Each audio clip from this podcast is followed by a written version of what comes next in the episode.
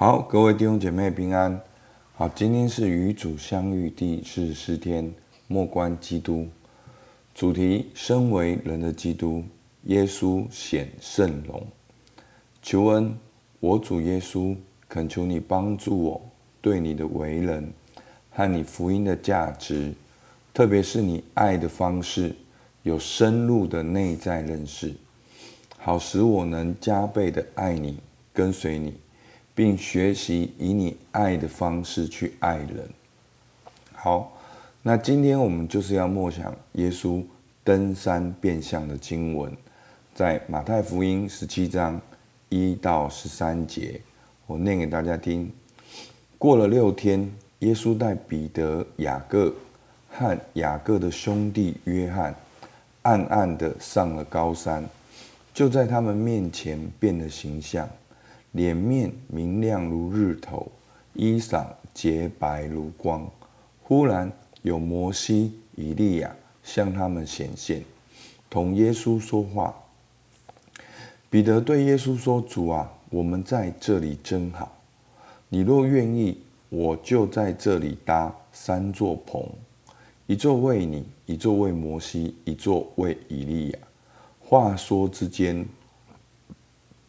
忽然有一朵光明的云彩遮盖他们，接有声音从云彩里出来说：“这是我的爱子，我所喜悦的，你们要听他。”门徒听见就俯伏在地，极其害怕。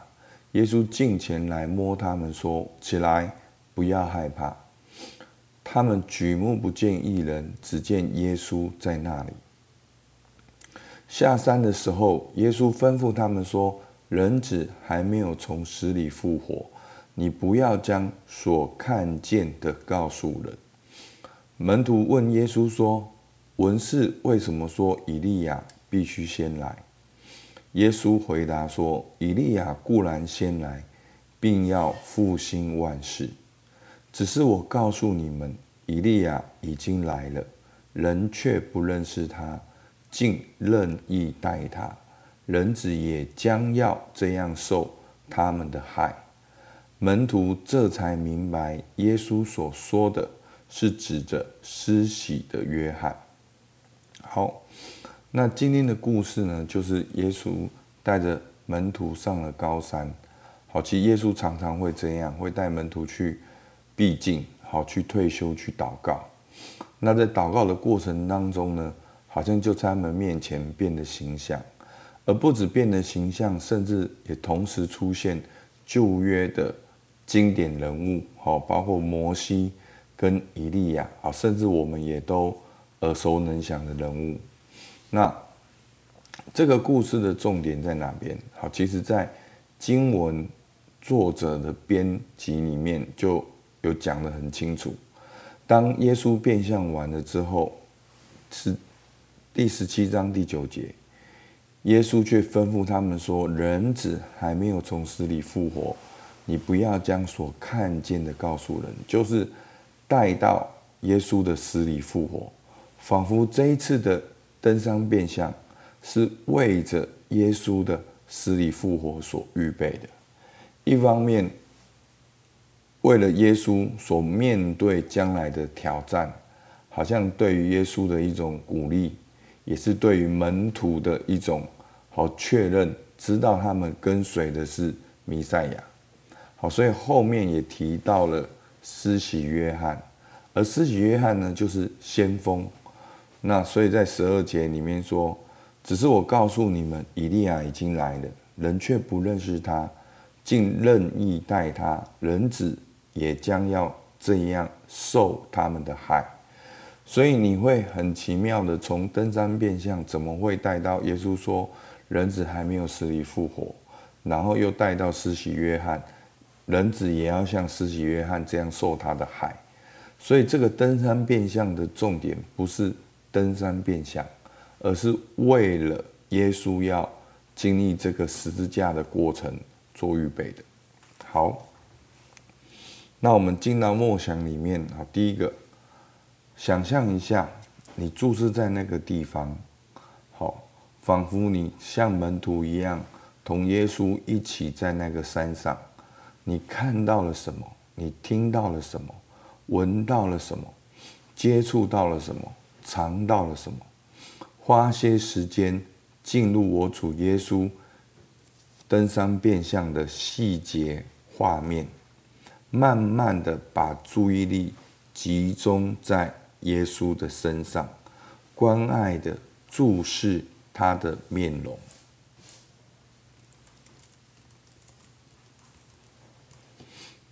好，那在这个经文的哦这个默想里面呢，好，我分享几点啊。那当然，大家可以更多的默想啊，发挥你的想象力。好，但是我就是把整个经文稍微梳理一遍。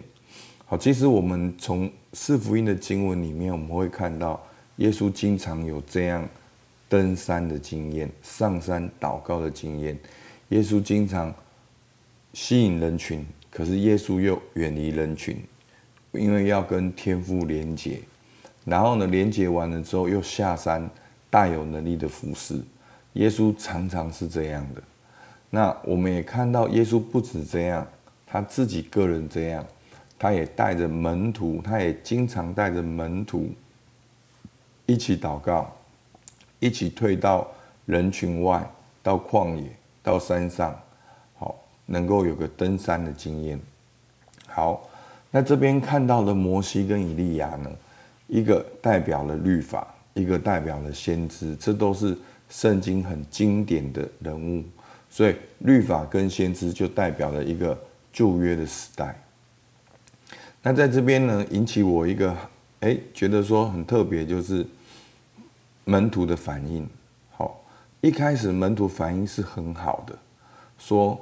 好，彼得就对第四节，彼得就对耶稣说：“主啊，我们在这里真好。”所以到这个第四节，门徒都是感觉到很好的，然后也要为耶稣、为摩西、为以利亚，他们会觉得说，怎么讲，非常有面子哇！耶稣显神机，然后呢，旧约的摩西跟以利亚竟然都出现了，他们好生活有保障，他们成功了，他们跟对人了。好，有一种这样的味道，然后后来又听见天父的声音。好，那我们在之前也默想到，耶稣受洗的时候，一样也有天父的声音。那在今天，天父的声音也是出来说：“这是我的爱子，我所喜悦的。”诶，但是在这边很特别，是门徒的反应又不一样了。是第六节，门徒听见就伏伏在地，极其害怕。好，所以我们可以知道说，那个声音出来的时候，不是，好，不是那种温柔的声音而已，而是一个非常震撼力的声音，好，是天地之间震撼的声音，以至于门徒他们听到会害怕。好，这个天赋显现的时候，好，那后来呢，就是耶稣就摸他们说：“起来，不要害怕。”他们举目不见一人，只见耶稣在那里。然后下山的时候，耶稣就吩咐他们说：“好，所以 这边耶稣就带到了一个重点：人子还没有势力复活的时候，你不要将所看见的告诉人。好，所以其实整个事情是指向耶稣的死里复活的，为耶稣死里复活的做一个预备。”好，可能是做一个鼓励，做一个推进，做一个往前，不管是对耶稣个人，好，甚至对门徒。那最后透过门徒问耶稣说：“文士为什么说以利亚必须先来？”好，然后就讲到了新约的以利亚就是施洗约翰，那他是先锋，他是传道的先锋，施洗的先锋，他也是受难的先锋。好，所以从登山变相，最后结束在人子也将这样受他们的害。好，所以呢，这样我们对整个经文好能够有个了解。好，那第二题，当你注视耶稣登山变相时，你注意到主哪些的特质价值观触动了你？好，那我觉得对我个人而言，就是耶稣的登山经验。好，他离开耶稣总是远离人群，好去经历天父的爱，然后再进入人群。那第二个，我们可以看到，其实当耶稣登山变相的时候，门徒反应很好。彼得说：“哇，我们种三个棚。”可是耶稣并没有停在登山变相。耶稣知道他自己当行的路，所以耶稣在那个时候还跟门徒说：“人子还没有死里复活。”所以耶稣知道自己要死里复活。耶稣知道他自己要跟施洗约翰一样经历这个苦难。虽然登山变相是一个高峰的经验，是一个鼓励，但却没有停在那个地方。至终，耶稣还是跟走向天父为他预备的命定跟使命。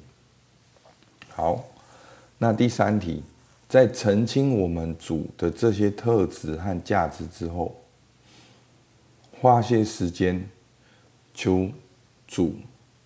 赐给你这些基督的特质与价值观，好，我们就可以按照前面分享，你可以去想一两点来对齐，能够来问自己有没有对齐在耶稣这个特质里面。那第四题，请带着惊叹和渴望，默观我们主耶稣登山变相的奥秘。比摩西和以利亚还要伟大无比的圣子，竟然十分顺服、谦逊的拥抱他的十字架。哦，就是我刚才分享的，登山变相很好，但是结论，耶稣知道他的使命。所以第五题，登山变相的经历，对我们主来说，登山变相是一个很深刻的灵修经验。因着这样的灵修经验，耶稣获得了很大的内在力量，来面对他即将来临的苦难十字架，也确认他身为谦逊被钉的弥赛亚之使命与决心。那反思我们有过哪些登山变相的经历？好，那在这边呢，作者意思就是这个经历就是你跟神有很深刻的接触，而对于你的呼召与未来获得了很大的勇气，并且清楚你未来的方向与生命的目的。哦，你可以去回想，在你生命当中曾经跟神有很深的接触，以至于能够让你对齐神对你的呼召。好，能够去探索你的命定这样的经历，你可以去把它回想。好，不一定要全部列下来，你可以想一两点。好，那刚才我在想的时候，几乎都是好。我们说高峰低谷，几乎都是低谷的时候，都是在最低谷的时候，我好像什么都抓不住了。那当抓住神的时候，那个时候会很清楚。好，神对我的心意跟计划，啊，通常好像都是这样。不知道弟兄姐妹的经验是怎样？我们就上述可以把上面的默想来跟神来交谈，并且求感谢他赐予你这些登山变相的经验，好不好？我们就起来祷告。主，我们感谢你，主啊，你虽然你。教训很多，吸引很多的人，但是你总是抓去有一个远离人群的时间，一个祷告的时间，一个跟天父连接的时间，抓以至于这样的经历里面，做你去经历到爱，经历到呼召，经历到你的使命更新的时刻。下山的时候，你能够继续的往前，往天父呼召你的方向去，主求主帮助我们每一天的早晨，就像我们灵命的一个小登山，我们都能够在早晨的时间能够分别为圣，能够经历你，认识你，以至于一整天的工作，我们更加对齐你对我们的呼召。主，我们感谢你，听我们祷告，奉靠耶稣基督的名，阿门。好我们到这边谢谢大家。